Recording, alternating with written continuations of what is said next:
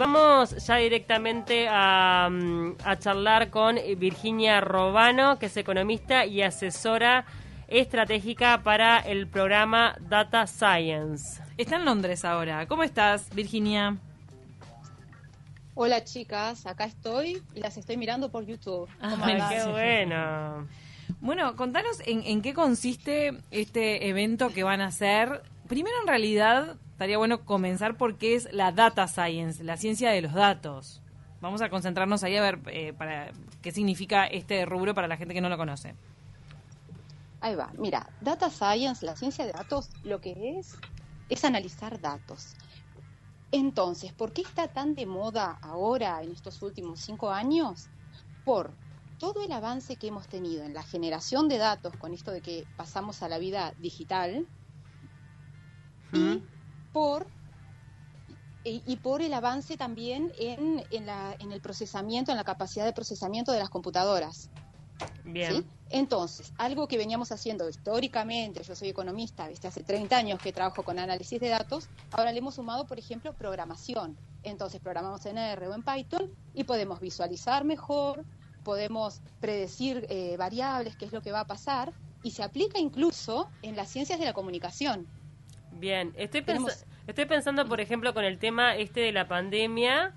Eh, mucha gente o, países mismo, como es el caso de Israel, que analiza los datos luego de vacunar a determinado porcentaje de su población y eso después es algo que, que puede llegar hasta vender a determinados laboratorios. Sí, sí, sí. Claro, y además, mira, ni precisas irte a Israel, acá en Uruguay desde el SINAE tienen un seguimiento en tiempo real y geolocalizado de los datos de COVID Mm. y a los que después están en comunicación con el Ministerio de Salud Pública para hacerle seguimiento y tratamiento. Hay una parte de servicio público que es poner estos datos disponibles en ese mapa que vemos, el mapa de Uruguay que vemos todas las noches. Sí. ¿sí?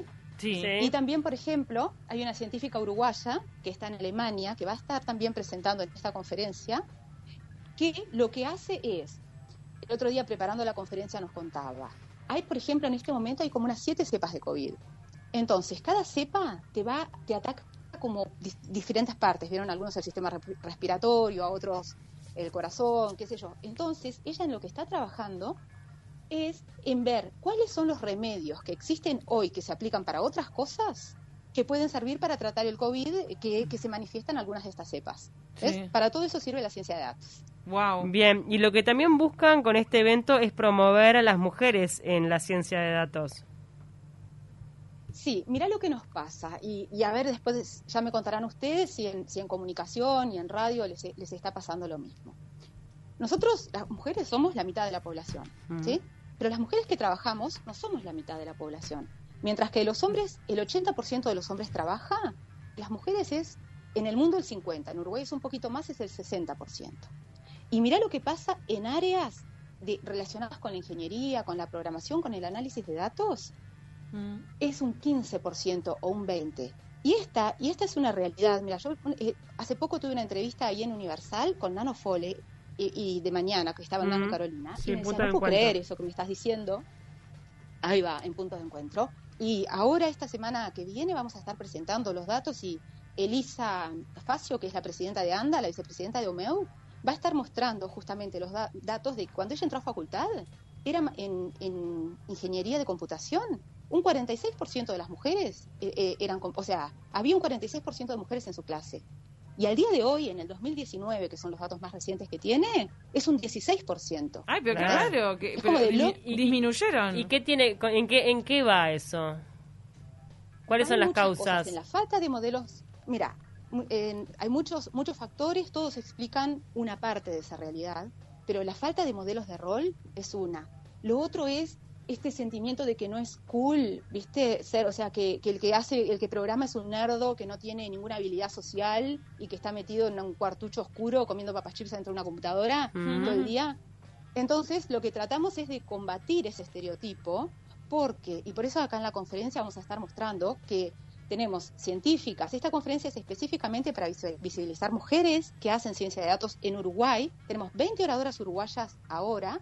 El año pasado teníamos 35 oradoras y que trabajan en el gobierno, en finanzas públicas, en monitores de educación, en empresas, que estiman precios. Hay una que trabaja estimando cuál es el precio óptimo que tienen que cobrar en, el free shop en Hong Kong.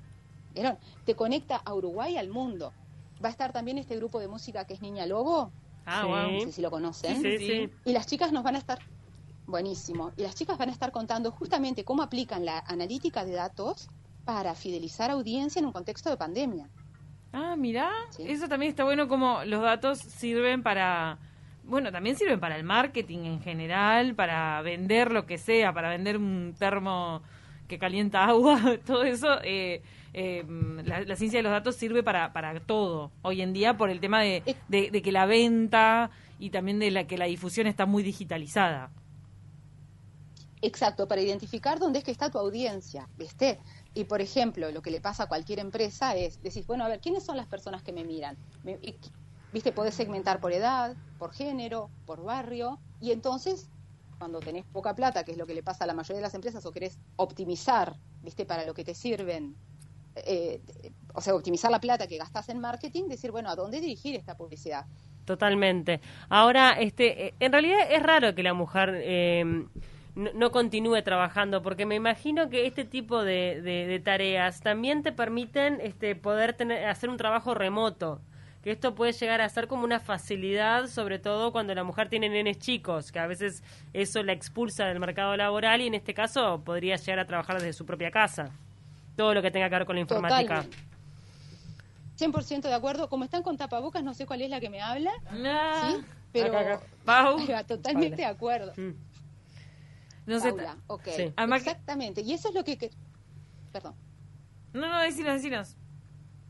Ahí va, que es lo que decías. Te agradezco por ese comentario porque justamente es, es parte de lo que queremos, es inspirar a más mujeres a que se sumen a esta área porque es de las que te permite compatibilizar vida y trabajo.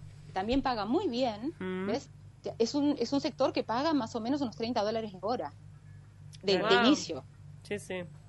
Sí, eh, una, una mujer uruguaya puede llegar a ganar eso. ¿Con, cuánta capacitación? ¿Cuánto tiempo de capacitación necesita una mujer o un hombre para eh, trabajar en la ciencia de datos? Y bueno, depende, depende de con qué material arrimado venís. Si venís de carreras que tuvieron ya probabilidad y estadística, lo que te queda es aprender a programar. Sí. Viste que esto es lo que pasa a los economistas, a los contadores, a los administradores, a los estadísticos. Hay una licenciatura, de la rama del ingenio. Perdón, hay una licenciatura en estadística en nuestro país. sí, exacto. Bien. Eh, tenemos varias. Mira, Natalia da Silva, que es doctora en estadística, eh, fue, fue directora, integró el directorio del IESTA, del Instituto de Estadística de Ciencias Económicas. Va a estar presentando ahora acá justamente este monitor de datos educativos. Hay otra que es profesora nuestra de UTEC, que se llama Cecilia García, que junto con Daniela Ayala van a estar presentando una estimación que hicieron de cómo optimizar la ganancia esperada en seguros de incendio del Banco de Seguros del Estado. ¿Ves? Claro. Entonces, ¿qué necesitas? Necesitas saber estadística y programar. Depende de lo que sepas, te toca aprender el resto. Claro. Y lo que tiene nuestra maestría, que es la. Mira, déjame decir esta partecita nomás, que es lo que complementa, es que enseñamos también negocios. ¿Viste? Y es decir, bueno, pero ¿y esto que vos querés investigar? ¿Vale la pena? Mm. ¿Ves? ¿Y cómo lo contás? ¿Cómo haces para construir una historia que a alguien le interese comprar lo que vos estás vendiendo? Entonces, es esta transición como hacia los micro certificados, ¿viste? Que vamos, aprende un poco de programación, un poco de estadística, un poco de negocios, para tratar de hacer algo productivo. Porque justamente UTEC, ¿viste? Lo de tecnológico, es que sea ligado al sector productivo. Totalmente. Este, no, y como decís vos, es de rápida inserción laboral siempre este, se paga bien. Lo conozco bastante porque tengo una hermana que, bueno, que ella tiene una tecnicatura en programación y además está estudiando la licenciatura en estadística y ya se insertó en el mercado laboral de una ah, empresa este, internacional. Y la verdad que para la edad que tiene, tiene un salario muy bueno, ¿viste? Con un montón de beneficios. O sea, hay una gran necesidad en el mercado. Exactamente, exactamente. Mira, Uruguay, que, que, es, que está a la vanguardia del mundo en general en lo que se sabe de software, ¿viste? Uruguay hace 15 años que tiene desempleo cero en la industria del software. Mm. Por eso decimos, necesitamos más gente, ¿sí? Por eso nuestra maestría es internacional, tenemos estudiantes, ¿viste? De Paraguay, de Perú, de Colombia, de Bolivia, de Argentina, de Brasil, de Ecuador, pero no olvidarme ninguno. Pero además, necesitamos de mujeres uruguayas que se sumen a esta área porque es casi que una garantía de que salen con trabajo y con trabajo productivo y de alta calidad, ¿viste? ¿Cuánto, que dura, ¿Cuánto que dura la maestría?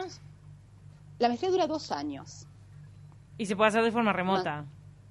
Esa es la ventaja que tiene. Ahora ya todo el mundo transitó a forma Mm. remota, pero desde el 2018, cuando estamos nosotros con UTEC, que se, que se creó en el 2012, y con la ayuda del MIT, el Instituto Tecnológico de Massachusetts, ¿sí? una de, la de las mejores universidades del mundo, empezamos a ofrecer esta maestría justamente, que es en forma remota, y vos la obligación tenés que ir de una vez por semana a clases que son clases virtuales, o sea, estar conectada sincrónica con el profesor, con tus compañeros, para ir haciendo el seguimiento del tema. Bien. ¿Y el costo de la maestría?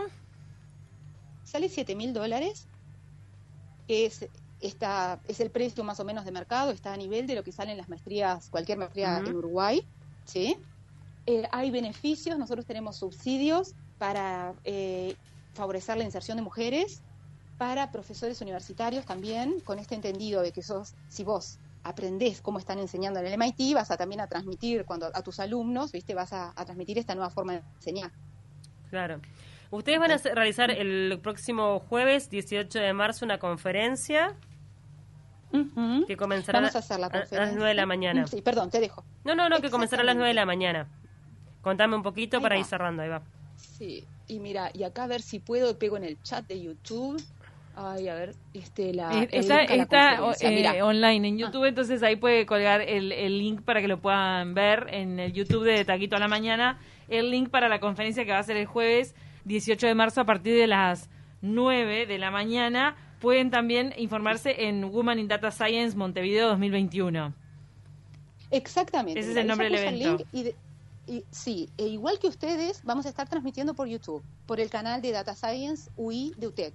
Fantástico. Entonces, ahí vamos a estar escuchando a 20 oradoras, como te decía, 5 minutos cada una, de diferentes temas. Y esta conferencia queda grabada. ¿Y cuál es nuestra idea? Es visibilizar el trabajo que hacen las científicas uruguayas, co- contribuir a la, a la visibil- visibilización. ¿sí? Para, y entonces, dependiendo de los temas que a vos te interese, ¿ves? Eh, de- o que le interese a la audiencia en general, eh, pueden ver qué es, cómo es que se puede aplicar la ciencia de datos en ese ámbito.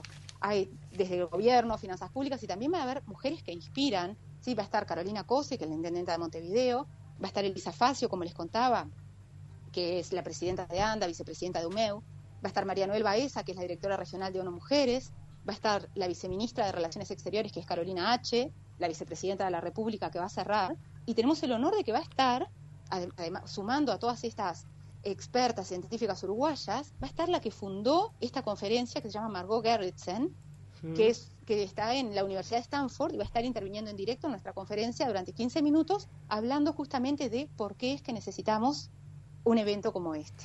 Buenísimo. La conferencia es gratuita, así que se pueden sumar todos a través del canal de YouTube y como decís vos, va a quedar colgada, así que se va a poder ver también este, en otro momento a demanda y, y bueno, para interiorizarse un poco más sobre la mujer en la ciencia y para inspirar a las jóvenes uruguayas. Ojalá que sean muchas las que participen. Muchísimas gracias, chicas, exactamente. Y a las que se quieran sumar después de la conferencia, estamos abriendo la tercera generación de la maestría en ciencia de datos. Mm. Ya tenemos 58 estudiantes en la primera, 35 en la segunda y hasta abril y en abril empezamos con la tercera generación. Es una oportunidad de seguir conectando Uruguay al mundo. Nos encantó. Muchas gracias. Muchas gracias. Te mandamos un abrazo grande. Bueno, divinas, hasta luego. Hasta luego.